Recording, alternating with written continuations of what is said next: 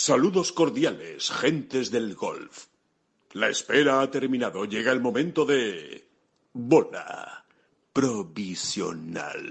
Ganó Carlota Ciganda el Andalucía Costa del Sol Open de España. Broche final de fiesta al torneo y sobre todo se cierra un círculo con un palmarés brutal de la jugadora navarra. El lío del Yogur Open, les vamos a hablar de ese lío del, primer torneo del DP World Tour. Vaya manera de estrenarse el circuito. Y también le vamos a contar cosas interesantes sobre lo que va a ocurrir hoy en Finca Cortesín y sobre el calendario del Ladies European Tour del año que viene. Eh, algunas cositas interesantes sobre eso, los torneos, el acuerdo con el LPGA, en fin, que, que seguro que se lo van a pasar bien. Así que nada, empezamos no son las flechas la culpa del indio, que no son las flechas la culpa del indio. Si hay viento, si llueve, no influye en el swing, no importa si es marzo, noviembre o abril. La culpa del indio, la culpa del indio, la culpa del indio, la culpa del indio. Hola, ¿qué tal? Muy buenas, saludos a todos, bienvenidos a esta bola provisional desde Marbella. David Durán, aquí seguimos. Desde Marbella, por aquí seguimos todavía. Y eh, me voy a poner solemne. Solemne. Solemne. Solemne. Esa nos representó en Eurovisión. Adiós. Adiós. Adiós, vaya como hemos empezado. Bueno, venga. Solemne. No, eh, ahora un poco en serio. Sí, sí un poco solemne, porque eh, fue realmente emocionante el discurso de Carlota. ¿eh? Ese, discurso, ese discurso entre balbuceos, en la entrega de premios. Eh, alguien como Carlota Ciganda que es tan para adentro, ¿no? Sí, tímida. Sí, muy, tímida, ¿no? Muy introvertida. Y bueno, pues cómo se rompió ahí de la mejor manera, ¿eh? en el mejor de los sentidos. Pues muy emocionada, muy emocionada.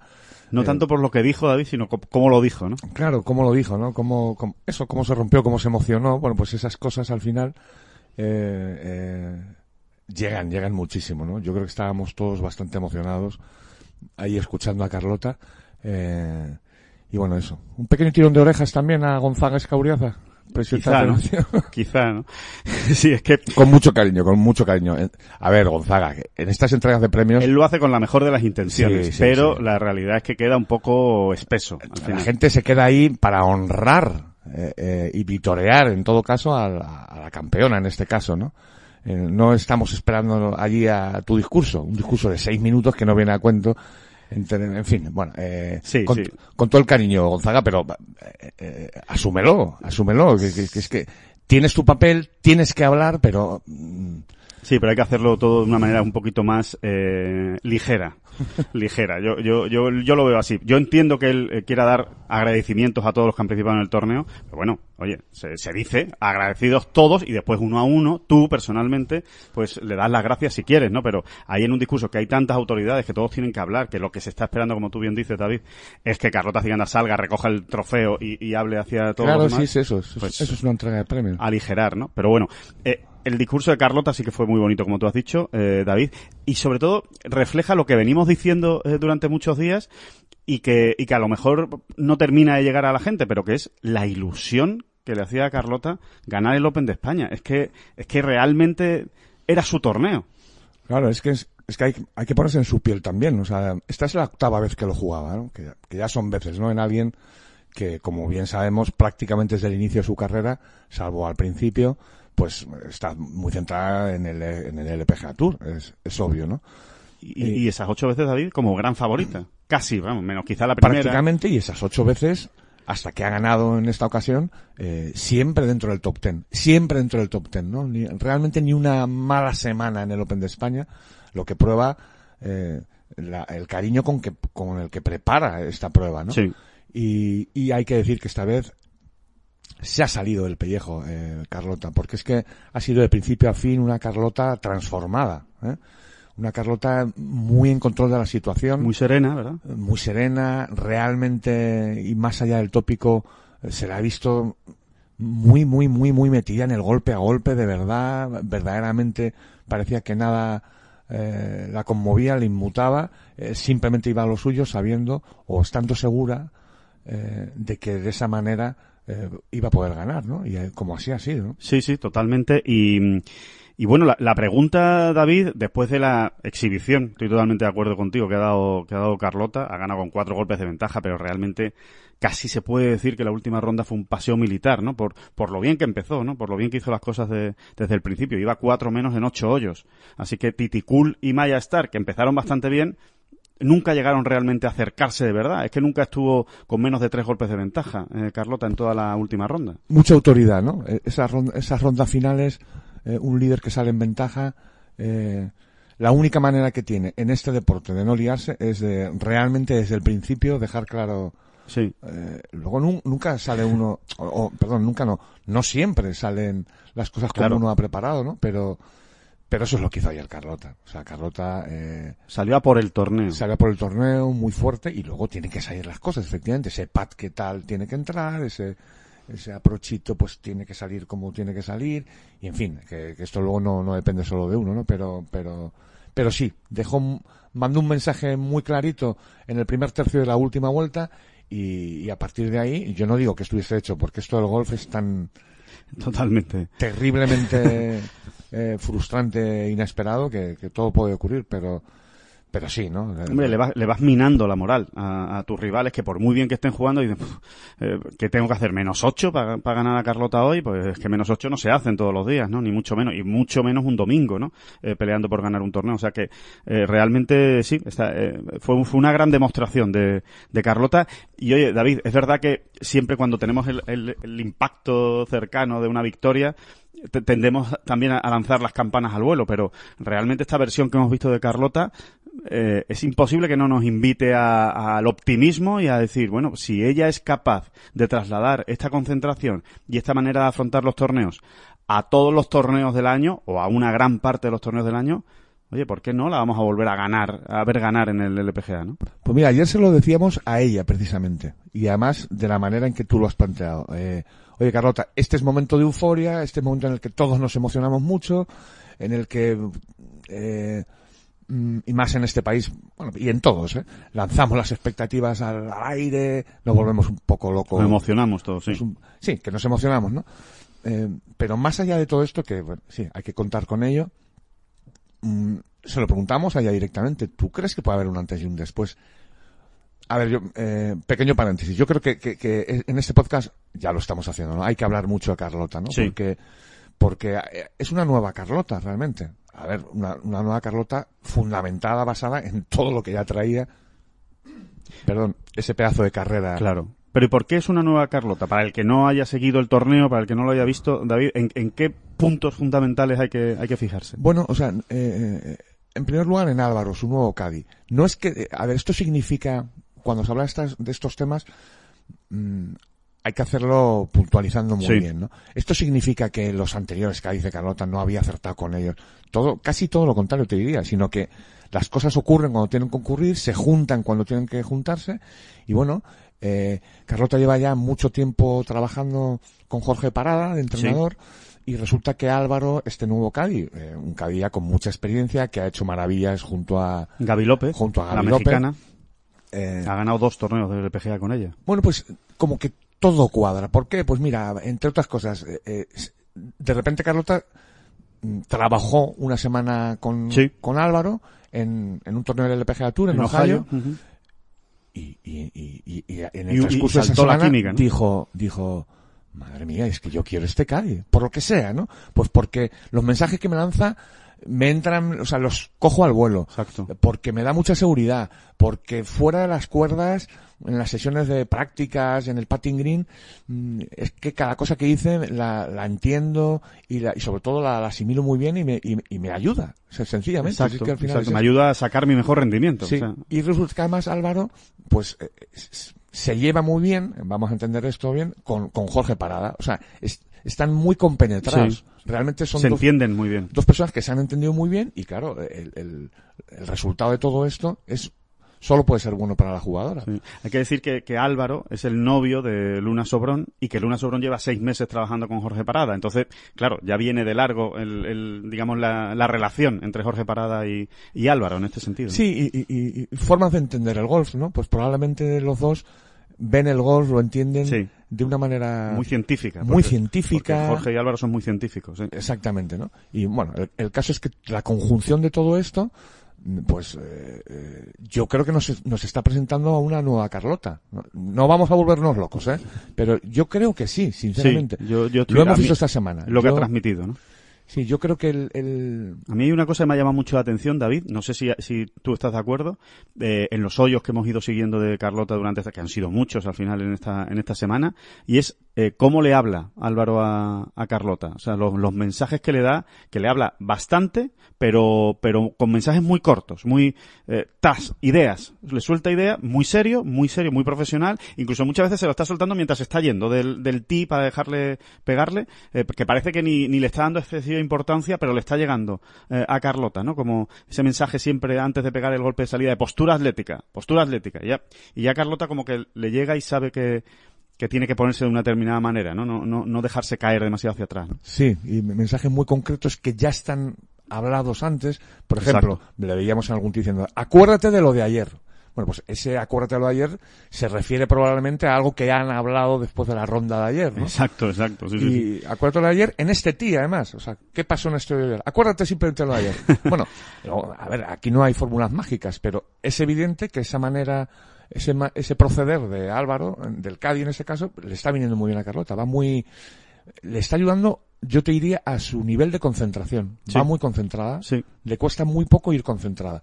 Y eso, claro, para alguien como Carlota, de la que ya hemos hablado El muchísimo poderío que tiene es de- eh, el indiscutible. poder de, su juego que sigue estando ahí año tras año, pues claro, eh, puede ser, no sé, eh, yo creo que hay que esperar, como ella nos dijo además, eh, con mucha ilusión el 2022, ¿eh? Eh, de lo que tenga que venir de Carlota. Y luego hay otra cosa, más técnica, que es el, El pater, pat. Mm. el pat. Hemos visto patear a Carlota, como, yo te diría que como en mi vida, seguramente no sea así, ¿eh? seguramente ha pateado en alguna otra ocasión como mínimo igual de bien. Pero cuatro rondas seguidas, un torneo completo, igual no, ¿eh? Sí, por igual momentos no. parecía una killer, ¿eh? Sí. Por momentos parecía, se le rasgaban los ojitos y parecía una coreana, ¿eh? Pateando, pate- Sí, sí, porque... ah, pateando, porque ha, ha enchufado Pats, el que mete de Eagle ayer, Cuidado. que es tan importante, ¿no? En el hoyo 5, esto que estábamos diciendo, ¿no? Empezar fuerte y decir, señor, señoritas, aquí estoy yo y pff, me parece a mí que no me vais a echar de aquí. Y ese pad es el grip en, el grip en pinza de Tommy Fleetwood. Sí, sí, grip en pinza de Tommy Fle- Fleetwood, la historia que hemos contado esta semana, ¿no? Que es tan interesante, ¿no? Pues, Sí. eh, bueno, el, el novio de Carlota es, es, muy, es muy amigo de Tommy Fleetwood y, Se pusieron en contacto en Arabia, o sea, hace dos semanas. sí, Eh, porque Carlota tenía ese, ese interés, ¿no? Decir, oye, quiero probar el, el grip en, en pinza, quiero, quiero ver si eso me da más seguridad, sobre todo en los pads cortos. Y entonces, pues, pues aprovechando, como tú decías, David, esa relación de, de James con, con Fleetwood, le dijo, oye, James, ¿puedes preguntarle a Tommy Fleetwood cómo va esto claro, porque en pinza? a día de hoy, ¿qué pinza más pinza que la de Tommy Fleetwood? que da, co- da, da esta cosita a verle patear de- La super pinza. Eso ya es una mega pinza, o sea, es, es una cosa tremenda. Hay, hay pinzas, pincitas y la de Tommy Fleetwood. y pinzones. Y, y bueno, bueno, a través de ahí, y la verdad es que ella se siente muy cómoda con el, con el grip en pinza y, y especialmente en esos pads cortos, ¿no? Donde en momentos de máxima presión. Tommy Fleetwood, Tommy Fleetwood, Tommy Fleetwood, Tommy, Tommy Fleetwood. Queremos a Tommy Fleetwood en, en Ten Golf, es una cosa que no siempre. tiene, que además no tiene ninguna explicación. Parangón, ¿no? especial ni parangón. No, no, pero bueno, es que yo creo que cae bien a todo el mundo, ¿eh? Es un, es un tío Es estupendo. decir, Bueno, no somos nada... Y esta historia de Carlota es un nuevo reflejo de cómo es Tommy Fleetwood, porque estuvieron toda la tarde al final intercambiándose WhatsApp, ¿eh? Y diciéndole, pues mira, Carlota, yo lo hago así, eh, me concentro de esta manera, pongo la mano así. eh, Y una cosa muy importante, ¿no? Que, que sobre, que denota efectivamente el interés que se que puede llegar a tomarse Tommy Fleetwood por ayudar, ¿no? Y es que le explicaba a Carlota qué es lo que iba a sentir. Sí.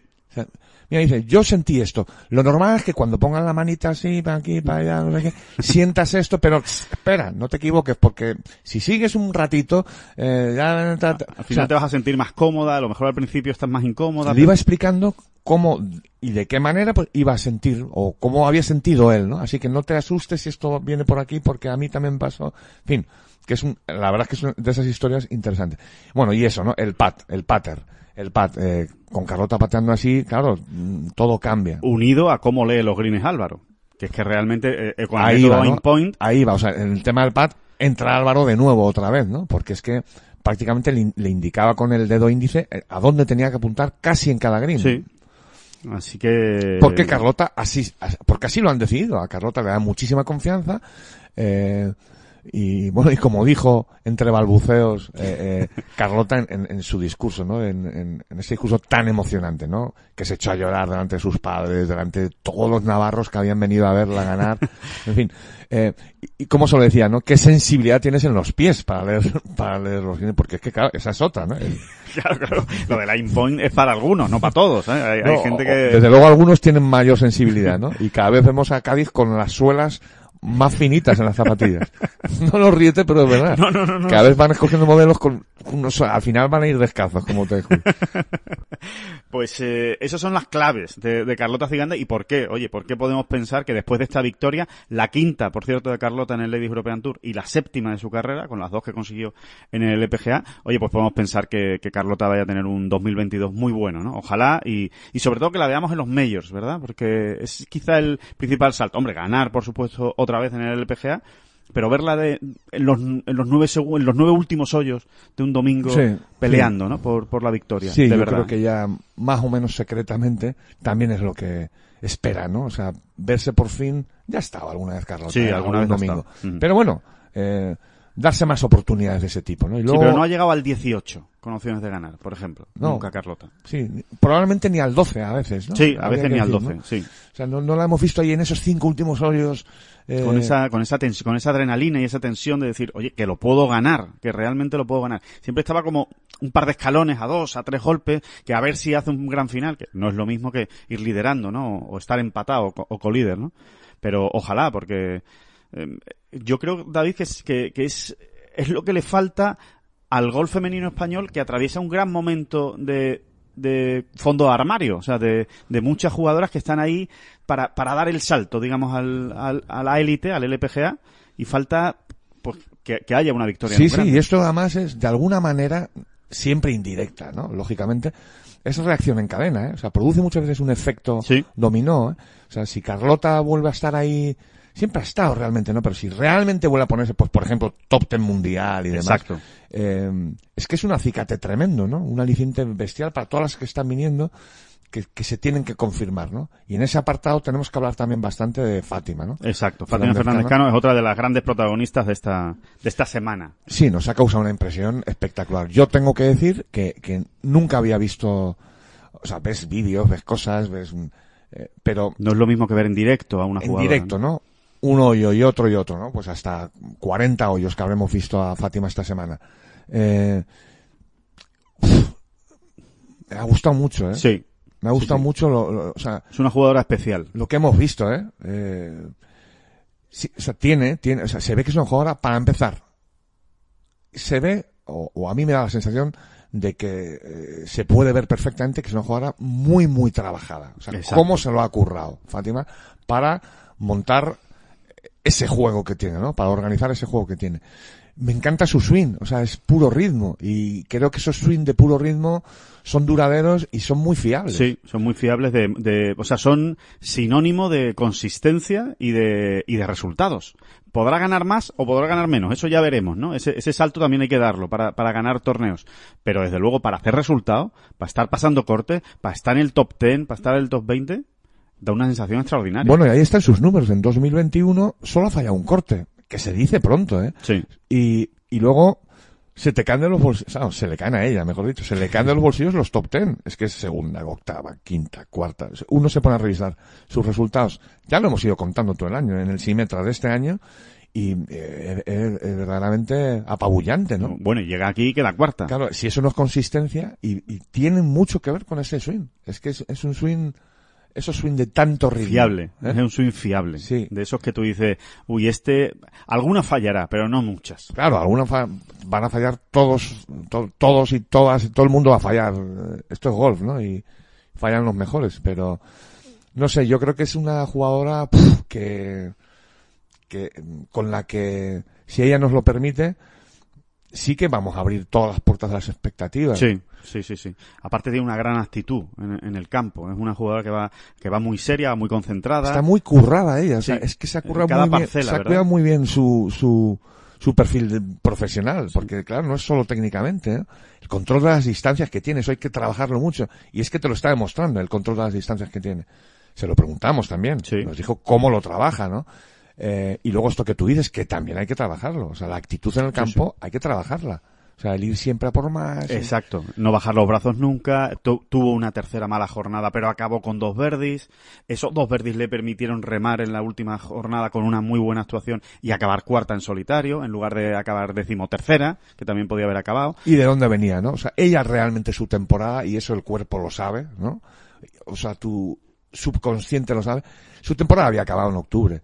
Y, y luego ponerse otra vez en marcha y tal, de hecho ella también lo contaba, que venía con ciertos temores, vamos a decirlo así, más que temores, incertidumbre, ¿no? De decir, a ver cómo voy a responder. El, nivel de óxido, ¿no? Claro, a ver cómo voy a responder. Y aunque mm, había entrenado duro antes, nunca sabes cómo vas a volver a entrar en la competición, ¿no? En el ritmo de competición. Y bueno, yo creo que, que ha estado tremenda, ¿no? Ha estado ahí arriba Sí. y salvo el sábado, que fue una jornada delicada, complicada por el viento y demás. Sí. Bueno, y que unas- un- ya lo sabemos, ¿no? Un mal día lo tiene cualquiera. A mí, a mí es que me ha encantado, vamos. Sí, las expectativas están totalmente justificadas. Todo lo que se estaba diciendo de Fátima. Señores oyentes del Prepárense. de bola provisional, están ustedes perfectamente legitimados, perfectamente legitimados para soñar con las grandes gestas de Fátima. Vamos a ir con cuidado, ¿eh? no vamos a echarle más, Más, más Carga leña, de la bebida, ¿no? Más leña a la tensión, sí, a- o a la, o a la presión, ¿no? pero no sé, mola mucho Fátima. ¿eh? Mola, sí, mola, mola, la verdad Mola mucho. Esto de mola lo digo yo mucho y es que es antiquísimo, ¿no? O sea, que queda... puede haber oyentes que no sepan de lo que estamos hablando cuando que dicen molar, mola, de molar. Pero, pero bueno, sí, la verdad es que es otra de las grandes noticias. Después, eh, se, digamos que se remató la gran actuación de, de las españolas con ese quinto puesto de Nuria Iturrioz. No se le vio mucho durante el torneo, pero dos muy buenas rodadas. Al final eh, hay un nuriazo siempre, ¿no? Hay- hay- Nuria se las arregla siempre para pegar un nuriazo, ¿no? Esta vez lo pegó el, el domingo, que es cuando más gusta, ¿no? Y, y- y cuando más efecto tiene, ¿no? Exacto. Pegas un- 65 golpes. Exacto, firmas un 65 el domingo y, y pasa lo que pasa, que acabas quinta viniendo de bastante, bueno, no es que estuviese allí en las profundidades, Sí, pues bueno, estaba en más dos, estaba muy abajo y, acabó con menos cinco en, en, en esa quinta posición, que es un gran resultado de, de Nuria. Uno más, ¿eh? Es otra, Nuria es otra que cada vez que pisa terreno de Ladies European Tour está arriba, o sea, de una manera o de otra. Eh, es lo que le falta también a Nuria, ¿no? Trasladar esa, ese, ese poderío, esa seguridad que demuestra en el Ladies European Tour al LPGA. esa confianza en sí misma al final, ¿no? Debe ser, de- puede, podría ser, ¿no? Sí, podría ser la clave, ¿no? Eh, vamos a ver qué ocurre porque eh, precisamente, bueno, esta misma tarde eh, Nuria está volando hacia Estados Unidos porque juega la final de la escuela, la, la durísima final de la escuela. Si todas las finales de escuela son duras, lo del, el Lady- lo del LPGA en Estados Unidos es brutal. Son dos semanas, Sí.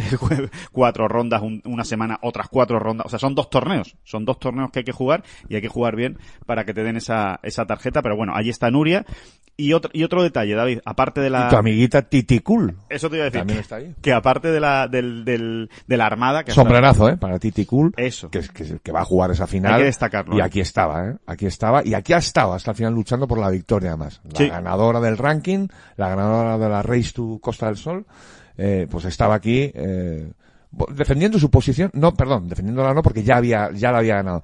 No, pero honrándola. honrando su posición y al Ladies European Tour. Cuando es evidente que su gran objetivo es sacar la tarjeta a través de la escuela. Es decir, las dos próximas semanas seguramente son las más importantes del año para, para Titi Cool. Pero ella ha dicho, no, oye, yo soy la líder del ranking y tengo que estar en esa final, aunque me tenga que ir a Estados Unidos eh, corriendo, ¿no? En, en cuanto, en cuanto acabe. Y como tú dices, David, Miedito, miedito da Titi Cool. Sí, sí, Tiene 18 años y pff, es que no lo parece en el campo. No, ¿eh? no, y 22 el ranking mundial, ¿eh? Eh, lo, lo hemos dicho esta semana, ¿eh? 22 del ranking mundial jugando fundamentalmente el Ladies European Tour, que es muy difícil porque no se suman tantos puntos, obviamente, ¿no? Hay que ganar mucho, como ella ha hecho. Y, y, vamos, y vamos a estar muy pendientes de Titi Cool, de lo que haga en esta escuela, y de Maya Stark, que no se ha, no se ha clasificado para la escuela, pero al final quedó en segunda posición, confirmando que es una jugadora, cuidado, cuidado con Maya Stark, porque en seis Ahí se nos ponen ojitos de Solheim, ¿verdad? Sí, porque, porque no cuesta nada, ¿no? Eh, cada vez que estás viendo a jugad- jugadoras europeas que salen de esta manera, no cuesta nada pensar en, en clave Solheim, ¿no? Como Sí. decimos siempre. Totalmente. Y claro, ves a Maya Star, puf, Seis torneos, ¿eh? Ha jugado el Ladies European Tour y ha quedado sexta en el orden de mérito. O sea, es que, es que, es que si, si le das dos torneos más, todavía le está peleando a Titi Cool, ¿eh? el, el, el, título. Y antes de ayer, a ver, eh, se me entienda, como quien dice, antes de ayer no sabíamos ni dónde estaba Maya Stark, ¿no? Eh, en, el, en, el, mundo profesional y quiere decir quiere decirse quiere todo ello decir que es no que es una jugadora muy especial y, y luego que es que es muy poderosa. Es jugadora Solheim total. Estoy absolutamente convencido de que Maya Stark va a estar en, en Finca Cortesín en, en 2023. En 2023. Pues momento ahora en bola provisional, en este podcast de Ten Golf, como ya saben, pues para darle una vuelta al golf femenino, a todo lo que ha ocurrido este año y sobre todo para, para hacer balance de esa gran final del Ladies European Tour, esa gran final de la Race to Costa del Sol, ese Andalucía Costa del Sol Open de España que se disputó en Los Naranjos y, que bueno, y que yo creo puso un broche de oro a la temporada no solo femenina, sino del golf español con esa victoria de Carlota Ciganda. Y para hablar del Andalucía Costa del Sol Open de España, pues eh, nadie mejor que Alicia Garrido, una de las eh, cabezas responsables y visibles de ese deporte and business que tanto y tanto bueno hacen por el golf femenino. Alicia Garrido, ¿qué tal? ¿Cómo estás? Muy buenas.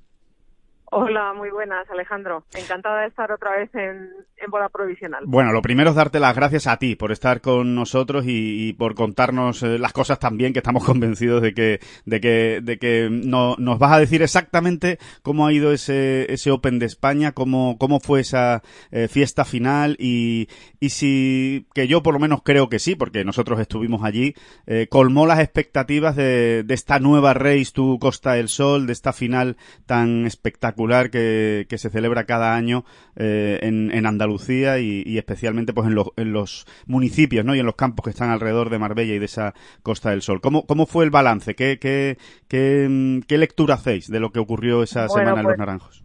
Como tú bien dices, fue el balance es muy positivo y efectivamente colmó las expectativas que teníamos. Eh, yo creo que las mejores expectativas que podríamos tener.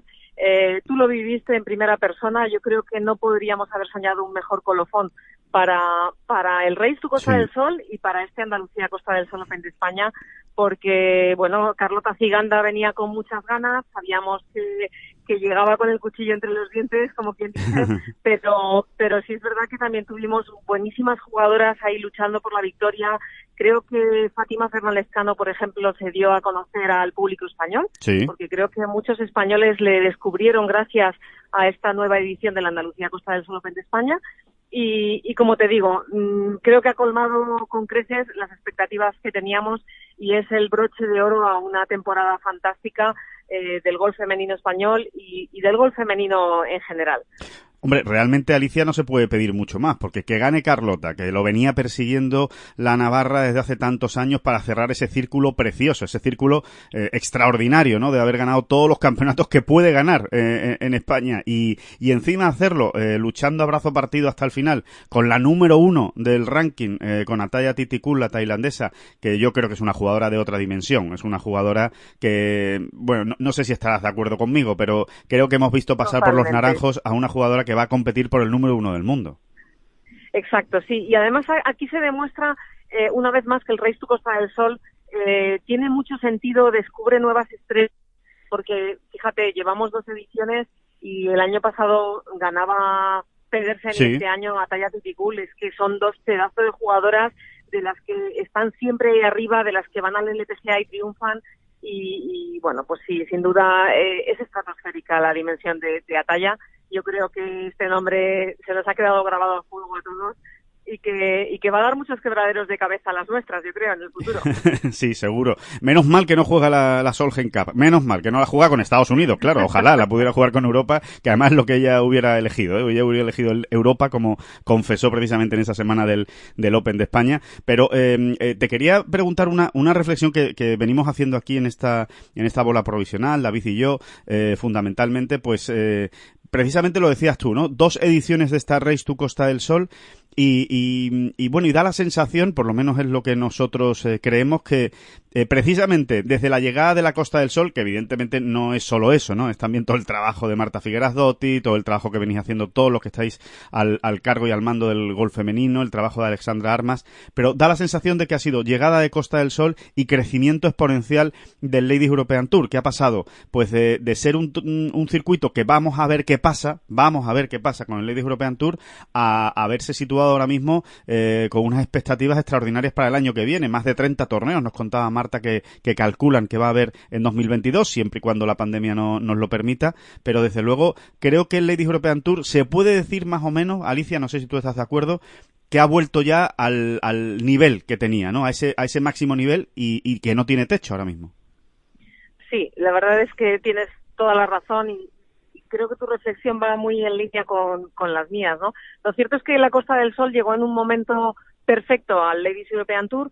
Eh, creo que se supo eh, encontrar el momento oportuno porque era un momento de crisis. El Ladies European Tour necesitaba partners eh, de largo recorrido y creo que Costa del Sol eh, es uno de esos partners, ¿no? Es de los que insufla positivismo al, al circuito y, y, efectivamente ha sido llegar la Costa del Sol y todos son para bienes y, y, el circuito crece y crece. Y bueno, yo creo que estamos ya en velocidad de crucero, efectivamente 30 torneos eh, ya es un calendario serio, sí. vuelve a ser mm, lo que lo que fue en su día cuando Alexandra Armas en su primera temporada eh, dirigía el LED y, y, yo creo que, bueno, pues esto es buenísimo no solo para Europa, sino para el golf mundial, porque al final hay que tener un poco de equilibrio, ¿no? En, entre Claro. los circuitos y, y ahora mismo yo creo que el LED ya es un circuito pues mucho más serio que, bueno, para mí lo importante ahora mismo ya no solo es esta estabilidad que se ha conseguido gracias a partners como la Costa del Sol, sino lo importante es que, que las jugadoras empiecen a pensar en Europa para competir. Es decir, Claro. que no sientan la necesidad de irse al Symetra Tour, que al final son, son pools que pierden más dinero del que ganan y, y que es complicadísimo sacarse la tarjeta y que es una vida durísima. Creo que una alternativa muy buena es quedarse en el Ladies European Tour, eh, crecer aquí en Europa. Con, bueno, digo en Europa, pero ya sabes que el Ladies Sí. European Tour viaja por todo el mundo. Sí, totalmente. Europa es un eufemismo.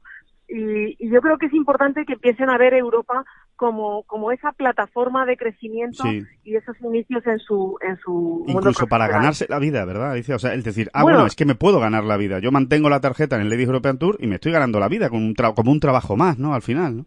Efectivamente, porque realmente con los niveles de premios y de torneos a los que estamos llegando, sí que hay jugadoras que pueden permitirse el lujo de pensar en vivir una vida holgada Claro. compitiendo. Esto es importantísimo porque hay veces que jugadoras europeas se van a Estados Unidos y pierden el norte porque porque no todos somos iguales y no a todo el mundo el estilo de vida americano y la forma de competir allí le cuadra, ¿no? Yo creo que a lo largo de la historia tenemos muchos ejemplos de jugadoras buenísimas que aquí en Europa eh, realmente son números uno y luego se van a, a Estados Unidos y se diluyen y pasan desapercibidas e incluso pierden la tarjeta, ¿no?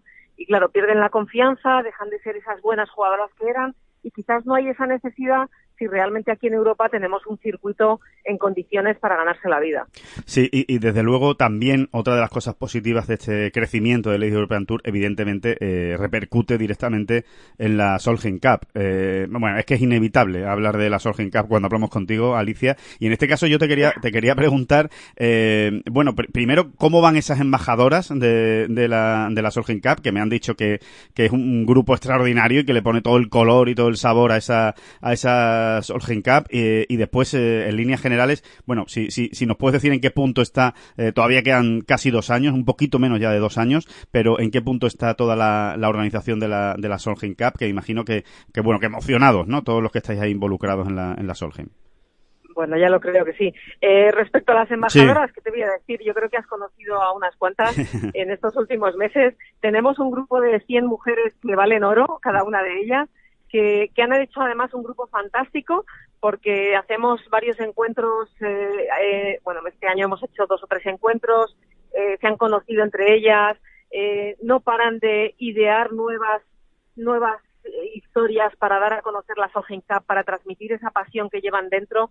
Y bueno, yo creo que es un programa que de un gran éxito y te diría que demasiado porque me voy a ganar enemigos, porque no hay día que no reciba una llamada de yo también quiero ser embajadora y ¿por qué no hay embajadores? Bueno, es que no es ilimitado el, el, tema y, y, es complicado. Ahora mismo tenemos el grupo de las embajadoras ya cerrado, es un, es un programa que nació a principios de año y, y que bueno, la verdad es que se llenó rápidamente porque se lanzó a todos los clubes de golf de España y, y tuvimos 100, 100 peticiones, pero, pero vamos, en un par de meses.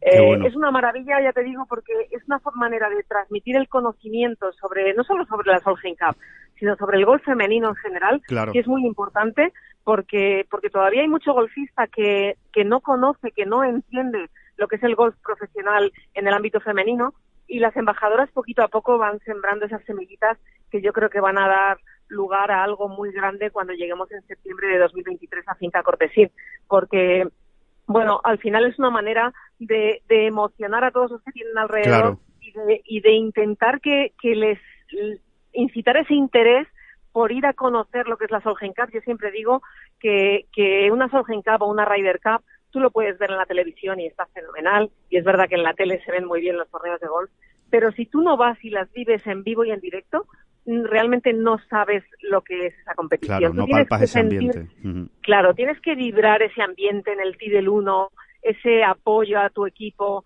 Al final es, es una experiencia que hay que tener al menos una vez en la vida, como digo yo. Sí. Y qué mejor que, que acudir en septiembre a Finca Cortesín, a la Costa del Sol, porque creo que mmm, la gran mayoría de nosotros probablemente no viviremos otro acontecimiento de este estilo en el ámbito del golf en España. Sí, pues eh, son esas magníficas apóstoles del, de la Solheim Cup y del golf femenino que, también desde luego lo están haciendo y sobre todo la, a mí me, me alucina la ilusión que transmiten. Eh, es, es, tremendo, es, es, espectacular. Así que, bueno, ya, ya deshojando el, el calendario, ¿eh? ya, ya, ya, estamos en cuenta atrás. Queda mucho, pero ya estamos en cuenta atrás para llegar a esa, a esa Solheim Cup de, de Finca Cortesín de 2023 con, con muchísimas ganas, con esa nueva capitana que es Susan Petersen y en definitiva, bueno, pues eh, trabajando mucho, ¿no? Eh, Alicia, ahora que ahora lo que toca es trabajar mucho para que, para que todo esté perfecto, ¿no? Exacto, sí, ahora toca trabajar sin descanso. Eh, creo que estamos disfrutando mucho del camino, que yo creo que es una parte muy importante. Uh -huh. eh, tenemos un equipo, bueno, que va creciendo día a día. Estamos muy contentos con el equipo que se, que se está creando, no solamente desde dentro de Deportibusiness, sino también con, las instituciones y los sponsors involucrados. Eh, ya hemos comentado aquí muchas veces que, que el inicio del éxito de, este, de esta edición es ese, ese trabajo en conjunto de, de las instituciones, ¿no? De Costa del Sol, de Andalucía, de los ayuntamientos, de Acosol, pero es que ahora cada día se van sumando nuevas empresas privadas que también aportan esa ilusión y esas ganas y bueno y ese saber hacer no hemos tenido a Reales Seguros y Habitas en, ya en el Andalucía Costa del Sol Open de España este año que forma parte de ese pro, gran proyecto de la Cup de 2023 pero ya te digo cada día se suman nuevas empresas nuevas personas con, con ilusión con ideas y con ganas de demostrar que en España sabemos hacer grandes eventos como el que mejor y que le vamos a dotar de una idiosincrasia muy especial porque porque como hemos contado muchas veces la Solheim en España, aquí en Finca Cortesín, no va a ser solo golf, van a ser 24 horas de fiesta, de fiesta en mayúsculas, porque vamos a demostrar a todos los extranjeros que quieran venir a vernos, eh, bueno, pues todo, toda esa alegría, esa gastronomía, esa cultura, bueno, todo, todo, todo lo que significa España, ¿no? Uh -huh. Yo creo que es una ocasión eh, que se nos, se nos ha puesto en bandeja, que tenemos que aprovechar todos y que, bueno, y que creo que estamos sabiendo aprovecharlo y, y, bueno, como tú dices, nos quedan todavía casi dos años eh, que van a ser duros a nivel de trabajo, pero que creo que van a dejar un pozo y un legado eh, inigualable. Pues deseando, deseando que llegue ya esa, esa Solheim Cup. Alicia Garrido, muchísimas, muchísimas gracias de corazón por estar en esta bola provisional, por contarnos también siempre todo lo que tiene que ver con el golf femenino, con la Solheim, con el Ladies European Tour, el Santander Tour, en fin, todo ese trabajo a destajo que hacéis eh, por las chicas, eh, por las profesionales eh, españolas y, y, y, europeas y extranjeras. Y, y, y nada, y que, y que nos seguimos escuchando aquí en esta bola provisional, que muchísimas gracias, de verdad. Muchísimas gracias a vosotros por dar difusión al golf femenino. Un abrazo. Un abrazo muy fuerte. Hasta luego, Alicia. Eh, esto puede continuar. ¿eh? Sí, sí, sí. Bueno, lo acabas de nombrar. Solheim Cup 2023. Obviamente, eh, el torneo se ha jugado en Los Naranjos, se ha jugado en Marbella, forma parte de todo ese acuerdo de, de la Solheim Cup, eh, esa Race to Costa del Sol. Bueno, la importancia que tiene ahora mismo Andalucía y la Costa del Sol en el golf femenino europeo es tremenda, ¿no? Es, es la piedra angular. Bien los naranjos, ¿eh? Muy bien, muy bien, muy bien el campo, muy bien el campo, muy divertido, eh, ha dado la Es batalla. de esos campos además que yo creo que no se puede decir nada mejor de un campo. Es de esos campos que por una cuestión o por otra, tú estás allí y, y tienes ganas eh, de jugarlo mañana, ¿verdad? Apetece Dices, jugarlo. Yo lo que quiero es jugar este campo mañana. Sí, sí, totalmente de acuerdo.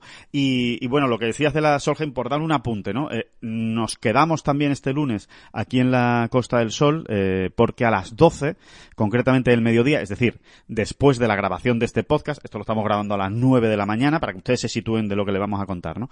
A las 12 va a haber un acto en Finca Cortesín en la que se va a proceder al relevo del testigo de capitanas. Es decir, Catriona Maciu va a dar a la nueva capitana eh, los galones, ¿no? Y la chapela, para- o, o la chapa, ¿no? Para que se la ponga en, la, en, la- en el pecho.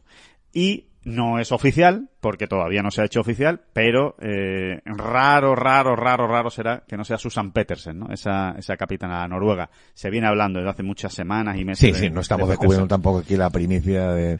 Sí, pero bueno, sí, sí, que, que va a ser ella, ¿no? Claro, cuando ustedes escuchen este podcast ya habrán seguramente pues eh, eh, eh, leído la noticia ya oficial, la confirmación oficial de que será Petersen la capitana. Vamos a ver, ¿no? Vamos a ver qué, qué rendimiento ofrece Petersen. Desde luego el legado de Katrina Matthew es importante y, y complicado de sostener, ¿eh? Porque dos capitanías y dos victorias para la Sí, son dos perfiles totalmente distintos. totalmente ¿no? distintos, sí. totalmente distinto. Catriona es la clásica capitana, no sé, que uno, que uno la, se la imagina siempre escuchando mucho, eh, hablando muy templada, y Susan Petersen, de entrada, te, te, te inspira otro perfil totalmente distinto, ¿no? Sí, sí, sí. Más, más Julie Inkster, ¿no? Diríamos, sí, ¿no? sí, más enérgica, más sargento, ¿no? Más, más eh, motivadora también, sí. Más tirando de carisma, ¿no? Exacto. el que indudablemente tiene, ¿no? El carisma de Catriona es carisma, es carisma también, pero es de, de otro perfil. de bajo ¿no? perfil. Es un carisma Sí. de bajo perfil, como se suele decir ahora, y, y Petersen es de las que se hace notar, ¿no? Y, y- y la, vas, la vamos a ver mucho en el campo a Petersen, seguramente, ¿no? Y, la notaremos.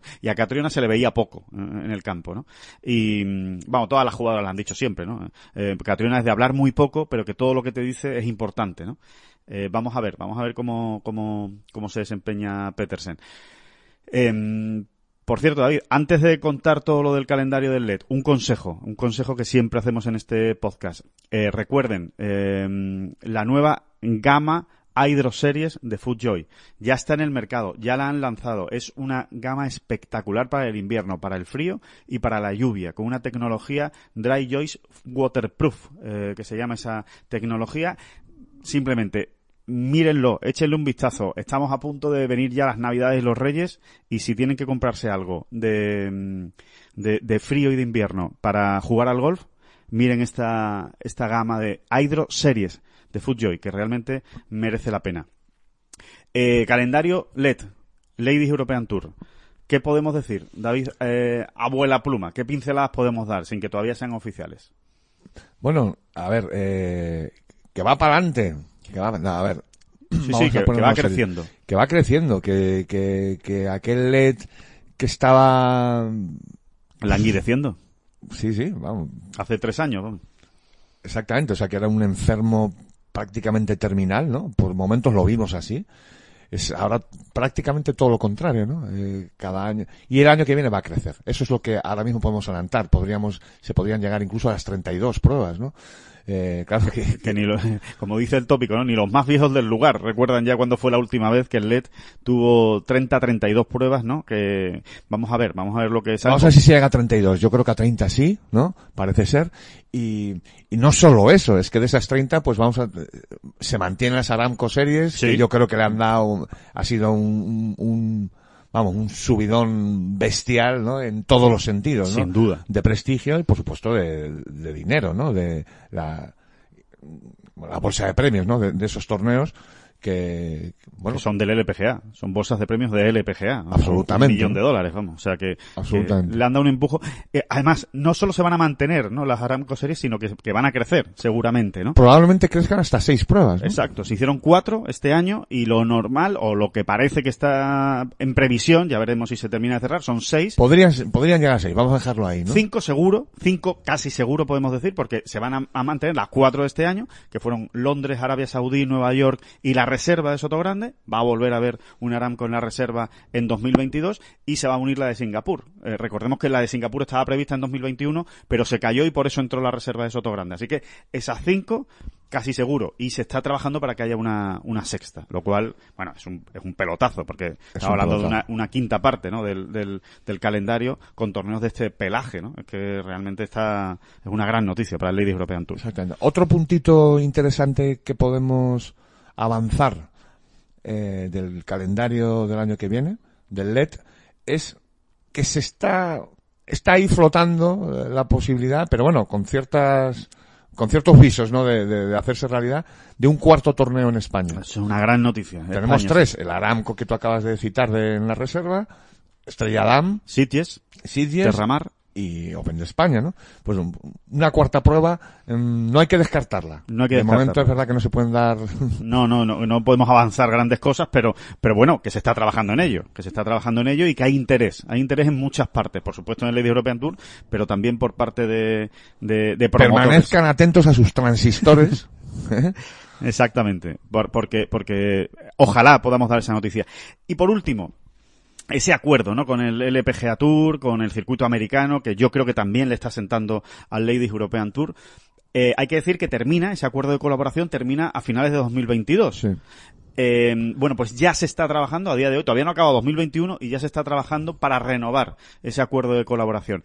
¿Hasta dónde va a llegar el nuevo acuerdo? ¿Hasta dónde van a llegar esas sinergias entre el LPGA y el LED? Bueno, pues eso es lo que hay que estipular, eso es lo que hay que ver, pero desde luego el Ladies European Tour está muy por la labor de, de, de hacer frente común con el LPGA. El LPGA también está, está por la labor. Hay que recordar que todo esto se fraguó con Mike One de comisionado del LPGA. Ahora está Molly Saman, eh, que es la que sustituyó a Mike One, que se fue a la USGA. Y, y hay muy, muy buena química entre, entre los dos grandes circuitos. ¿Quiere todo esto decir, quiere todo esto decir que podríamos ir avanzando pasito a pasito a, un, a un tour mundial? Esto se está hablando mucho, tanto en los chicos como en las chicas. Yo te diría que se está más cerca en las chicas, ¿no? Sí, se está más cerca en las chicas. Sí, sí, sí. Porque además en las chicas todo el problema del, del desembarco saudí y tal se ha resuelto. lo han entendido mucho mejor, sí. Sí, lo han entendido mucho mejor, probablemente porque también los saudíes eh, eh, han ido de otra manera, ¿no? O sea, en vez de entrar como, eh, como un elefante en cacharrería, mm, no, lo han hecho... Sí, sí, es, no me quiero quedar con tu negocio, sino que quiero entrar en tu negocio, ¿no? Exactamente. Esa es la diferencia. ¿no? Y salimos todos ganando, ¿no? Yo te voy a ayudar mucho porque voy a pegar una inyección brutal, pues en bolsa de premios, etcétera, etcétera, ¿no? Grandes sedes, grandes tal, y, y a ti te va a venir fenomenal también, ¿no? Precisamente por todo eso, ¿no? Eh, bueno, todo esto eh, va alejándolo hacia un... eh, Circuito mundial. Circuito mundial. Femenino. Algo parecido sí, ¿eh? Algo parecido. A ver qué forma le dan. Precisamente todo eso es lo que se tiene que hablar en estas conversaciones para el nuevo acuerdo. Eh, ¿Cómo va a ser ese circuito mundial o esa, esa unión real entre el LPGA y el LED? ¿Se van a dar pasos hacia adelante? ¿Cómo va a ser? Porque es verdad que el Ladies European Tour quiere mantener su identidad, no lo quiere perder, ni muchísimo menos, pero también está por la labor de hacer frente común con el LPGA y que a lo mejor sea el LPGA el que lidere ambos circuitos de alguna manera, ¿no? Desde el punto de vista de encontrar nuevos torneos. Total, la pregunta que esta semana sembraba David Durán por ahí por las trastiendas del torneo y que yo creo que al final es con lo que se puede quedar la, el, el oyente de este podcast. ¿Esto significa que en 2023 podríamos ver a Lidia Co jugando el Open de España? Pues podría ser. No es descabellado. Sí, no es, No des- es una locura, que a, a día de hoy sí. No es una locura.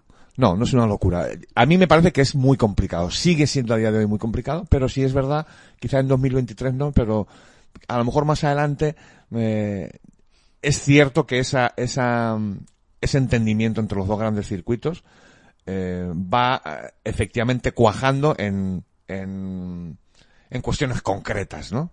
de calendario, etcétera, ¿no? Y entonces sí podríamos bueno eso es lo que es un circuito mundial no que realmente Claro, y, que, y que- y que haya torneos del Ladies European Tour que a día de hoy son del Ladies European Tour especialmente los torneos nacionales que le tienen eh, mucho cariño el, el- el LED no y, y mucho respeto pues el Open de España el Open de Italia eh, el Open de Francia que que puedan formar parte de un calendario común, que valgan tanto para el circuito americano como para el circuito Sí, europeo. yo creo que de eso estamos un poco lejos, pero eh, pero se va en vías, ¿no? Hay una cosa in- interesante también que, que, que tiene que concretarse en ese nuevo acuerdo a partir de 2022 mm, y que incluso ya veremos qué ocurre en 2022, ¿no, Alejandro? Porque el tema pandemia también lo dejó todo en el aire. Sí. Me estoy refiriendo al hecho de cuántas jugadoras eh, del ranking europeo eh, van a conseguir directamente la tarjeta del LPGA Tour, ¿no? Eh, pues vamos a ver, ¿no? Vamos a ver, sí. Eh, ahora mismo, ¿cuál es el premio? Bueno, el premio es, diríamos, un poquito menor, que es que las cinco primeras del LED, del ranking del LED, han- van directamente a la final de la escuela del LPGA. No es, no es un premio tampoco muy menor, o sea, está bien, ¿no? Pero la idea, como dices David, es que Vamos a ver si son cinco, vamos a ver si son diez, vamos a ver si son tres, pero que haya un número de jugadoras del, de la Race to Costa del Sol que directamente consigan la tarjeta del LPGA. Eso sería un espaldarazo brutal para el, para el circuito eh, europeo porque supondría que todas las jóvenes valores europeas dirían, bueno, ¿para qué me voy a ir al Simetra? Si tengo aquí la oportunidad muy parecida de conseguir la tarjeta, pues de que las Pia Babnik, eh, Maya Stark de, de los próximos años, Fátima, Fátima Fernández Cano. Fátima, pues se puedan quedar en sus casas, vamos, y decir, venga, pues mi circuito en Europa, ¿no? Así que bueno, ojalá, ojalá eso se frague y, y eso está en las eh, conversaciones. Bueno, pues yo creo que, que ese es el mapa, ¿no? Digamos que, que ahora mismo tenemos del Ladies European Tour para, para los próximos años, próximos meses, ¿no? Y poquito a poco iremos dando noticias. La idea, nos dijeron, David, es que el calendario del año que viene sea oficial a mediados de diciembre. Más o menos coincidiendo con la escuela del, del Ladies Sí. European Tour, que por cierto es en La Manga, en Murcia, eh, este año. Así que, bueno, pues, eh, Mucha suerte para el, Ladies European Tour, que la verdad es que se lo están currando, ¿eh? Entre Marta Figueras Dotti, Alessandra Armas, eh, están haciendo un trabajo sensacional. Muy razonable, diría yo. O sea, aplicando el, con mucho sentido común. Porque al final, por ejemplo, estábamos hablando con Marta. Marta te dice, hombre, nosotros tenemos que defender la identidad del LED, ¿no? Pero, eh, con sentido común. Hay que saber quién manda también, ¿no? Vamos, quién manda no es el- una cuestión de mandar, sino quién tiene, ¿Quién el tiene más recursos? quién tiene más recursos y el circuito más importante. Y a partir de ahí, ¿eh? pues eh, con, ese, con esos equilibrios, ir buscando acuerdos, sencillamente, ¿no? Exacto, que beneficien a todos, ¿no? Y, y que a todo el mundo le, le venga bien. Así que, bueno, pues nada, a seguir con ese trabajo tan estupendo que están haciendo. Y, y, y hacemos un cambio de tercio, David, si te parece, aquí en este momento en el podcast, que es eh, Joe Open. Joe Open, European Tour, Sudáfrica, estreno del DP World Tour. No te enfades, Gonzaga, Gonzaga, no te enfades con lo que te hemos dicho, que, lo hemos hecho con mucho cariño. DP World Tour, eh, vaya estreno, ¿eh, David? Eh, eh, en fin, que, está- que estamos todos, que estamos todos con las carnes abiertas, con lo que ha pasado en Sudáfrica, que ya se han caído dos torneos, que si el Open de Sudáfrica ya solo vale para el Sunshine Tour, que si no vamos a tener Leopard Creek, Alfred Hill Championship. Ay, Dios mío, qué pesadez con el COVID. Eh, y que el Joe Open se ha jugado a 36 hoyos. Sí, sí, sensación de tremendo hastío, sobre todo, ¿no? Eh, de que, de que no nos podamos quitar esto de encima, ¿no? Pero bueno, esto es así y Y hay que lidiar con ello. hay que lidiar con Y ello y y al final, aunque lo nuestro es lo nuestro y, y- y nosotros vamos a hablar de lo nuestro, pero eh, casi lo de menos es el golf, ¿no? Otra vez, ¿no? O sea, te, te pones a pensar ahora en países cerrándose, aeropuertos Restricciones, Restricciones. confinamientos. y se te abren las carnes, ¿no? A mí por lo menos me, me, o sea, me, me provoca una... Eso, ¿no? Un hastío brutal, Sí. ¿no? Qué pereza, qué, qué Sí, horror. sí, ya- meternos otra vez en esto. Bueno, vamos a ver hasta dónde llega todo este lío de la nueva variante sudafricana. De momento, desde luego ha golpeado con mucha fuerza al circuito europeo. Eh, Otra vez cosas que no se explican bien. También por otro lado piensas, es lógico, si es que te van atropellando los acontecimientos y, y al final lo que te das cuenta es eso, ¿no? De, de lo pequeñitos que somos, ¿no? y de, y no sé, y, y- nos, nos está haciendo, nos está haciendo pensar a todos mucho esto del COVID, ¿no? Porque, porque se le han visto las costuras al, al primer mundo en este caso muchas veces, ¿no? No hay, no hay capacidad de liderazgo para de verdad tomar decisiones importantes sin, sin andar pensando si esto me va a dar o a quitar, O a quitar votos. o a quitar votos, ¿no? Sí. Yo lo tiraría mucho por ahí y es, es, Hay mucho miedo a tomar decisiones por si te sale mal, ¿no? Pues es que para eso estás. Estás para tomar decisiones y si salen mal, pues salen para mal. tomar decisiones y para que salgan bien, además, a ser posible, ¿eh? O Sí. sea, Y si salen mal, pues te quitarán de ahí. Pero tienes que tomar decisiones. No, no puede ser que siempre te estés escudando en otra cosa. No, es que estamos haciendo lo mismo que Alemania. No, es que estamos haciendo lo mismo que mm, eh, Estados Unidos. No, es que estamos haciendo... No, haga usted lo que crea que tiene que hacer. Sí, bueno, esto va, y y yo de verdad que te lo digo, esto va por España, pero va por todos. No, ¿eh? por Es todos, por todos. Insisto, en el primer mundo, el primer mundo que debería liderar, ¿no? El, el, Sí. Eh, bueno, el, atajar todo esto que está ocurriendo y bueno, pues eso, que se nos están viendo las costuritas. Sí, y volviendo al, al circuito europeo, al, al DP World Tour, eh, claro, ¿esto qué, qué genera? Bueno, pues genera mucha incertidumbre porque había muchos torneos en Sudáfrica este año, eh, aparte de estos tres, eh, que dos ya se han caído. Después hay incertidumbre con el torneo de Kenia, que, que es todavía dentro de unos meses, es en el mes de abril, pero eh, claro, con lo que está pasando, pues vamos a ver, ¿no? Hasta dónde, hasta dónde llegamos. Y vamos a ver cómo están cómo está el, el mundo aeronáutico en, en las próximas semanas. No, y que una de las meses. grandes noticias de, los, de las últimas semanas del mundo del golf profesional, en este caso masculino, es, pero también femenino, ¿eh? es eh, la preponderancia que iba a, a tomar de nuevo Sudáfrica como Sí. Como destino de muchos torneos, El ¿no? Challenge, por ejemplo, va a haber una gira brutal. El Challenge es bestial, pero y el European Tour también, ¿no? Y, Claro, y ahora está todo en el aire. y ahora está todo en el aire y, y, y realmente eh, empezar a poner parches otra vez no es tan sencillo. ¿eh? No es tan sencillo. Al final, para completar el calendario, en fin, bueno, ya, ya veremos qué va a hacer el European Tour, pero desde luego es un nuevo problema que se, al que se enfrenta. Y después, oye, que como quien dice, a la vuelta de la esquina, en, en dos meses, menos de dos meses, tenemos ya el- la primera Rolex Series, que es Abu Dhabi. Vamos a ver cómo están las cosas en ese, en ese momento en cuanto a las posibilidades de viajar. Porque claro, aquí estamos hablando de los torneos de Sudáfrica, pero es que una, un gran, una gran parte del contingente de jugadores del circuito europeo son sudafricanos. Entonces, ¿qué va a pasar? ¿Van a poder viajar? ¿Van a poder salir de su país? ¿Van a- en fin, eh, que, ahora mismo eh, está la cosa eh, pues con, mucho miedo en, en el, en el circuito europeo. Eh, hablando del torneo, del Joe Open, eh, 36 hoyos, eh, el gran beneficiado, entre comillas, fue Tristan Lawrence, entre otras cosas porque jugó muy bien el segundo día y, y la el permitió ganar. primero, el, el segundo y el primero. Sí, pero bueno, sobre todo hizo un vueltón el, el segundo día que le dio en cin- a cuatro golpes de, de margen, ¿no? Pero bueno, sí, sí, sí.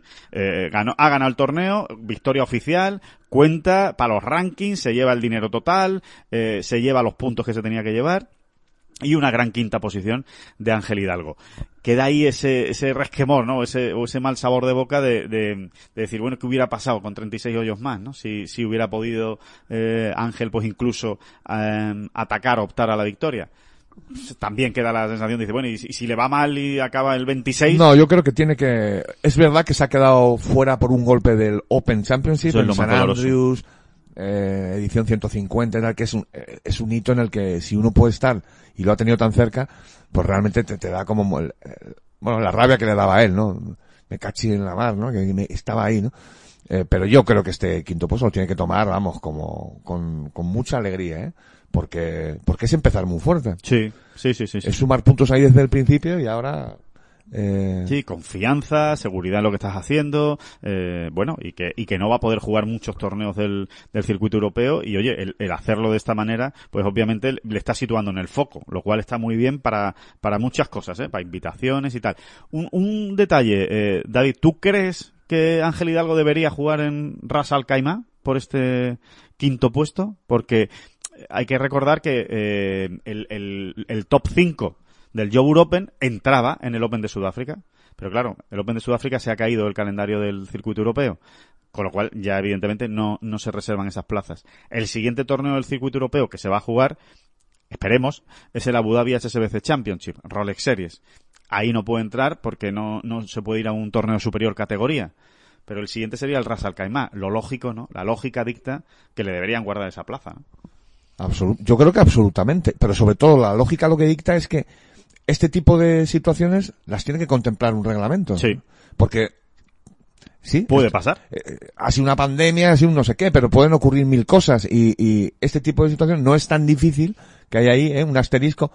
Por cierto, oiga usted, oiga usted, si ocurriese lo que ta ta ta ta ta ta ta, ta, ta pues eh, entras y es, a mí me parece razonable y, de- y de- volvemos al sentido común que, que, que esa plaza se le reserve para el siguiente torneo del, del mismo perfil Del mismo nivel. que haya, ya está. Sea, Bueno, pues esperemos que se haga así, aunque todavía no estaba claro, por lo menos nadie le había dicho oficialmente a Ángel Hidalgo que eso, que eso vaya a suceder. Eh, eh, más allá del torneo, más allá de lo que ha ocurrido, y, y de- oye, y del, del buen papel, ¿eh? de Pepa Anglés, de Alfredo García Heredia, de Santita Río, ha, ha- ha habido un, un- un buen papel de la Armada en esas dos jornadas del, del Joe Open, el, el- la auténtica odisea para, para volver, ¿no? Que, que, que esa es otra, ¿no? Eso ya estamos hablando un terreno personal de los, de los jugadores, que evidentemente todo se aceleró, todo se cambió, eh, el torneo quiso acabar el sábado y reducirse a 54 hoyos para que pudieran salir eh, los jugadores, fundamentalmente por los británicos, todo hay que decirlo. Evidentemente, al final, el circuito europeo es fundamentalmente británico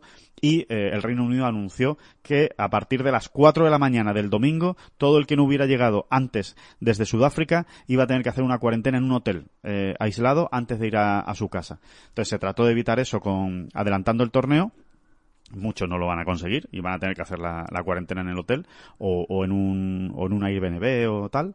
Y, y claro lo difícil está en salir de allí porque todas las compañías están cancelando vuelos porque los países están eh, impidiendo que vengan eh, vuelos de Sudáfrica eh, por lo que sabemos, más o menos, ya les contaremos la historia con detalle porque todo esto se ha producido en horas, en las últimas horas, eh, los españoles están pudiendo salir de, Sudáfrica. Concretamente, Ángel Hidalgo y Santita Río cogían un vuelo de KLM a Ámsterdam ayer por la noche, a última hora de la noche en Sudáfrica, y en teoría eh, deberían estar a lo largo del día de hoy, seguramente esta noche de, de lunes, deberían estar ya en Madrid.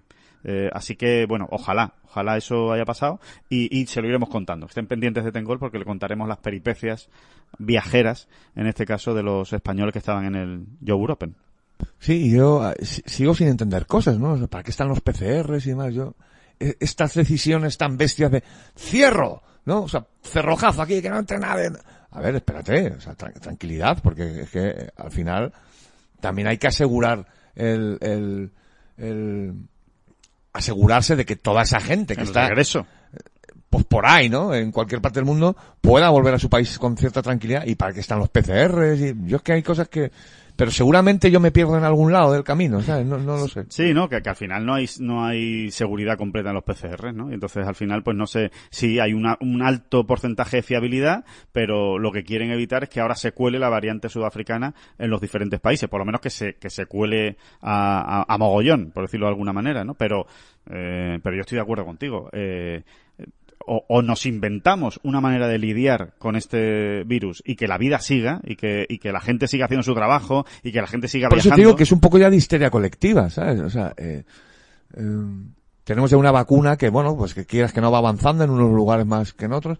Eh, tenemos que, ahí hablaba, por eso hablaba yo, no nos vamos a liar mucho con esto, ¿no, Alejandro? Pero bueno, eso, las decisiones, el liderazgo. Sí, sí, el sí. tomar decisiones que de verdad vayan ayudando a todo el mundo a, a, a, a, a volver a, dentro de lo que cabe a una normalidad sí, y sí, sí, demás, sí. ¿no? A, a convivir, a, a convivir con este virus. No puede ser que, que el virus nos paralice a todos y, y, y la única solución sea confinarse en casa, porque es que eso no es, no es una solución. Eso es una, eso es un parche pero nunca puede ser una solución. Y al final, oye, la economía tiene que seguir, la gente tiene que seguir produciendo cosas, la gente tiene que seguir consumiendo cosas, en definitiva, el mundo tiene que seguir girando. Y, y habrá que encontrar la manera. No todo va a ser, pues cerramos los bares, pues cerramos los aeropuertos, pues cer no, no, o sea, habrá que ver eh, de qué manera se pueden hacer las cosas sin que evidentemente se ponga en riesgo la salud mundial. Pero para eso están ellos. En fin. Que... Que si, si, seguimos por aquí vamos a empezar a patinar, seguro, así que vamos a, a decir barbaridades, ¿verdad?